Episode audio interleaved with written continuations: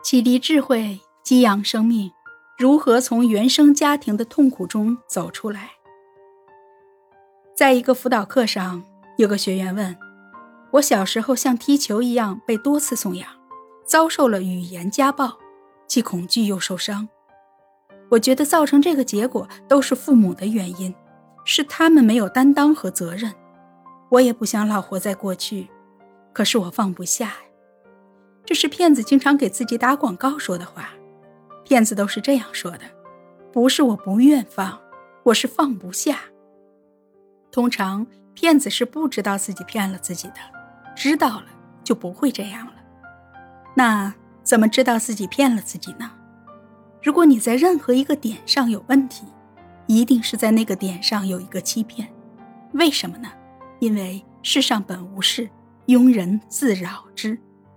我们每个人都是先骗自己，然后才产生问题的。就像我拿着这个杯子，我知道怎样放下它，我也可以放不下。我先骗自己放不下，然后就产生了问题，手好累啊。为什么要骗自己呢？因为骗自己有好处，只要不放下，你就能成为一个受害者，可以找人埋怨、责备，不用为自己的情绪负责。可以继续让情绪兴风作浪，让自己受害，然后埋怨别人。当受害者内心有痛苦的时候，不用吃自己的苦，可以找一个人外化。就像刚才你说的，都怪我父母，才让我这么痛苦。如果我是你父亲，你知道我听到这话有多难过吗？你知道作为一个父亲，他那样做，他有多爱你吗？我两个双胞胎弟弟出生的时候，家里很穷，现有孩子都养不活了，这两个孩子根本养不活，而且我妈又体弱多病，四十多岁了要下地干活，要做家务，没有办法，最后我爸妈商量，送一个留一个。那天下家来人把弟弟抱走，走出大门口的时候，我妈整个人就疯掉了。他发疯一样冲出去，把弟弟从那个人的怀里给拽回来，这样才没有送给别人。想想看，当时爸爸妈妈为什么要把孩子送给别人？就是怕养不活，就是想让他能够活命。可当他们把这个孩子送出去的时候，他们的心情是怎样的？疯了。说到这里，这个学员说：“老师。”其实我对父母很好，我也知道他们不容易，我已经原谅他们了。我现在对他们很孝顺。你看，又继续做广告了。我是原谅他们的，你看我多好，我是一个孝顺的女儿。二十多年前，我就是这样做广告的。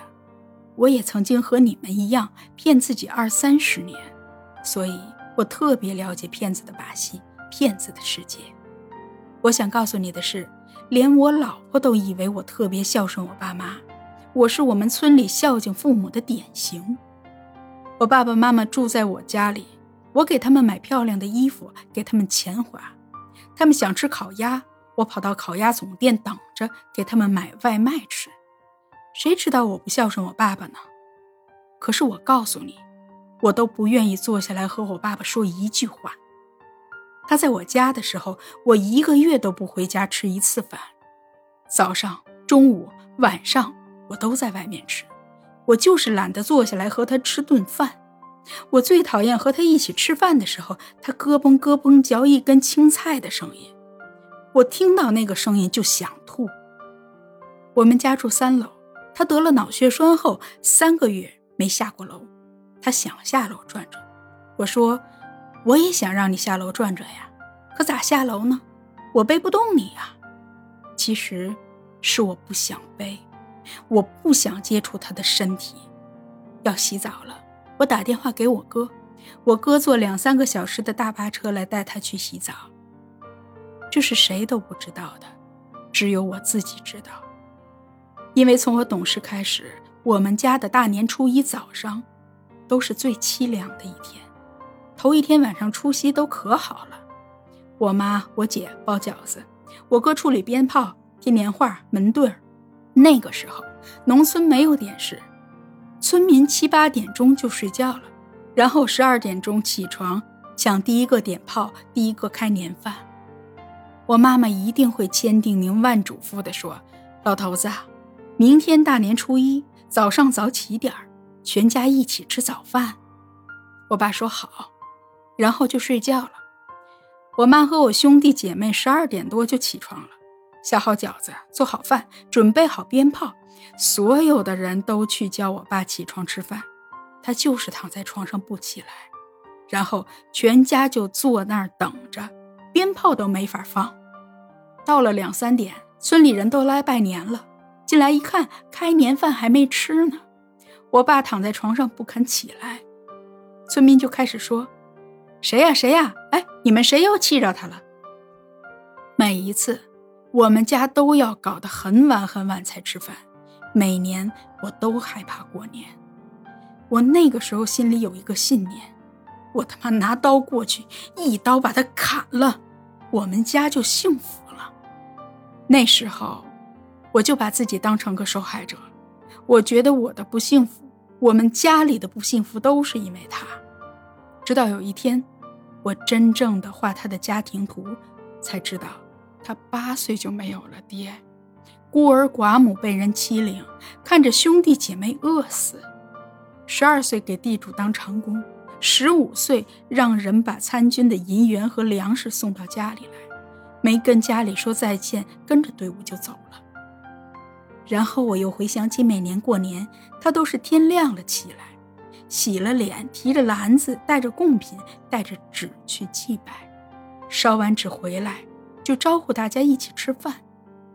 原来他不起床，是因为他觉得他的父母、哥哥弟弟都饿死了。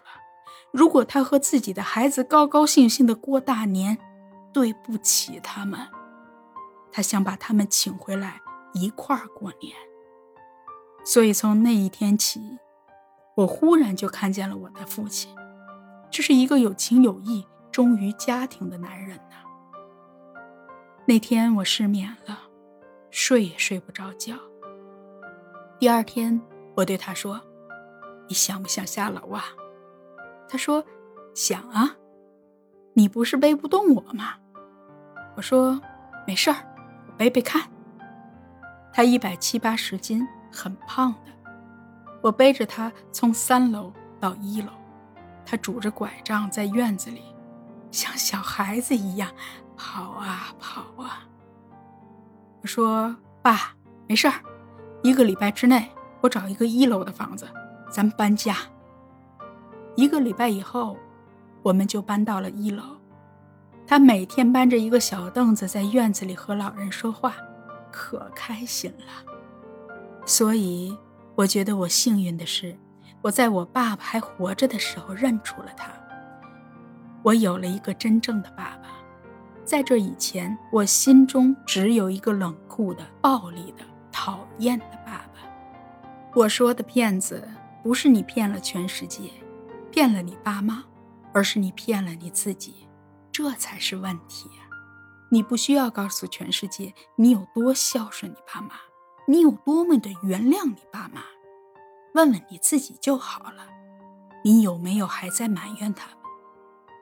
你不需要跟任何人解释，只要那个埋怨在，你就一直痛苦着，成为受害者，你就吃不了那个苦，过不了那个关。吃苦这功课跟我没关系，跟你老公、孩子、你爸妈也没有关系，跟世界也没有关系。跟你自己有关系。如果你心中吃了这样的苦，你就是有这样的爹，他就是那样养育你的。那个时候，他就是用这样的方式爱你的，而且在他看来，那是他对你最好的爱。面对这个令人痛苦的事实，你可以嚎啕大哭，哭天抢地，捶胸顿足。但是，如果你真正的臣服了，接纳了。你内心就会升起无比的力量，恐惧就不见了。那个时候就不是委屈、抱怨、责备，而是另外一回事了。在每一个小孩子心中，父母都是圣人，都是英雄，都是神。认为他们不应该有缺点，他们不应该有毛病，他们不应该犯错，他们应该是完美的，他们应该是无瑕的。他们要是犯错，我们就不可以饶恕他们？怎么可能呢？你不觉得这样很不公平吗？所以我们要做的是，把父亲和母亲从神坛上请下来，让他们成为一个普通人，有血有肉。有情有义，有欲望，有狭隘，有自我，有自己的理念。当你真正了解父亲的时候，你就不会为了自己那一点苦还在埋怨责备，你就会平静地吃自己的苦，然后看见他的苦，升起慈悲心。这是很重要的一个功课，慢慢来，吃了那个苦。